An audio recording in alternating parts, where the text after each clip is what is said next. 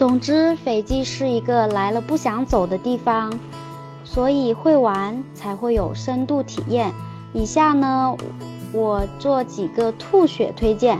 如果您住在主岛或珊瑚海岸，不妨抽出四天的时间体验斐济的人文风光。因为第一天飞行，第二天早上才能到嘛。第二天的话呢，就建议稍作休息。第三天再。选择一些出海的一天游，例如荒岛余生、妈妈妈拉妈拉，或者是南海岛一一天游等等。如果您是住在珊瑚海岸的洲际或 Archegos，都可以选择前往库拉生态公园，近距离观察野生动植物。第四天的话，可以参加村庄文化之旅。第五天就是大家看到的，大家看到的那张很美的漂浮漂浮屋的海上酒吧，它呢是世界上唯一一家海上酒吧 Crown Night。第六天的话，不恐高的客人呢可以报名参加直升飞机观光或者高空跳伞。第七天的话呢，就自由自在的享受一下酒店的慢时光。但如果您是住在主岛搭配外岛的话，更多的会建议您体验外岛酒店自身的出海活动和村庄游，或者是免费的酒店活动，也可以选择静静的发发呆，感受感受斐济慢时光。除此之外，斐济还有以下必打卡的游玩项目，包你体验完不想离开。例如 SPA 按摩、浮潜、海钓，或者是寻找山间瀑布、欣赏日落、海边骑马、品尝新鲜的椰子等等。出行游玩当然离不开吃啦，斐济人非常喜欢吃海产品，这里的海产品是天然、纯天然而非人工养殖，但是菜肴口味呢会稍微重一点。就像刚才有亲们提到的，呃，它的特色菜会有哪一些呢？下面就给大家推荐几款它比较有特色的特色的饮食。第一个呢就是斐济的龙虾。第一张图呢是我们参加马拉马拉日游的时候点的一个套餐，这个套餐也不算很贵，大概就是一百五斐济币。第二个图呢，就是大家看到的斐济的一个特色凉菜，呃，中文名叫椰汁鱼生，它有斐济名叫做 Cocoda，是餐厅必备凉菜。它呢以椰子为容器的开胃冷盘料理，就是香，就是先将新鲜的鱼肉加入沙拉、果蔬还有椰奶搅拌。口感呢，就是酸酸甜甜的，特别特别开胃。图中大家也可以看到我分享的椰子蟹，它为什么叫椰子蟹呢？因为它是吃那个椰子长大的那种海蟹，特别特别大。呃，也可以看到那边还有还有图中所发到的卡瓦酒。卡瓦酒呢是斐济的圣水，喝起来舌头会有酥麻的感觉，但看起来像喝泥浆一样。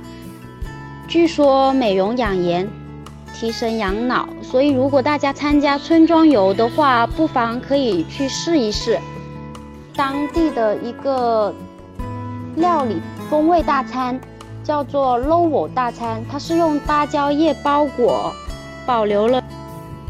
它是用芭蕉叶包裹，保留了食物的原味，用石头烧烤和精精心调配过的风味大餐。斐济除了吃的比较有特色，喝的也挺有特色的。斐济比较出名的当然就是斐济水啦，又称为奥巴马水。听说奥巴马在任时，白宫内的斐济水都是从斐济空运过去的。除此之外，斐济还有符合中国口味的啤酒。以下可以看到图片，呃，啤酒的话就推荐飞机 Bitter 和 Fiji Go，价格也不贵，和当地的可乐差不多价钱。呃，讲到这呢，就美食介绍完了。那斐济有哪些风俗和出游的注意事项呢？像斐济风俗的话，在斐济随处可见的就是岛上的男男女女都喜欢头戴花。据说把花戴在左边的话呢，是表示未婚；把花戴在两边呢，就表示已婚。斐济的男人呢，还特别特别爱穿裙子，裙子在这里被称为 solo。在斐济随处都可以看到那些皮肤黝黑的岛民，穿穿着色彩鲜艳的 solo，脸上呢抹着斑斓的油彩，自由自在的弹着吉他，唱唱跳跳。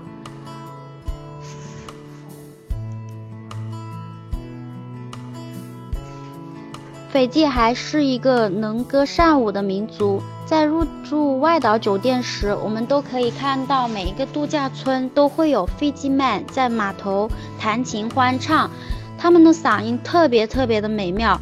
除了弹唱仪式，正式的欢迎仪式呢，都是在晚上的时候上演的。这个仪式叫做米克舞。大家前面呢也有提到。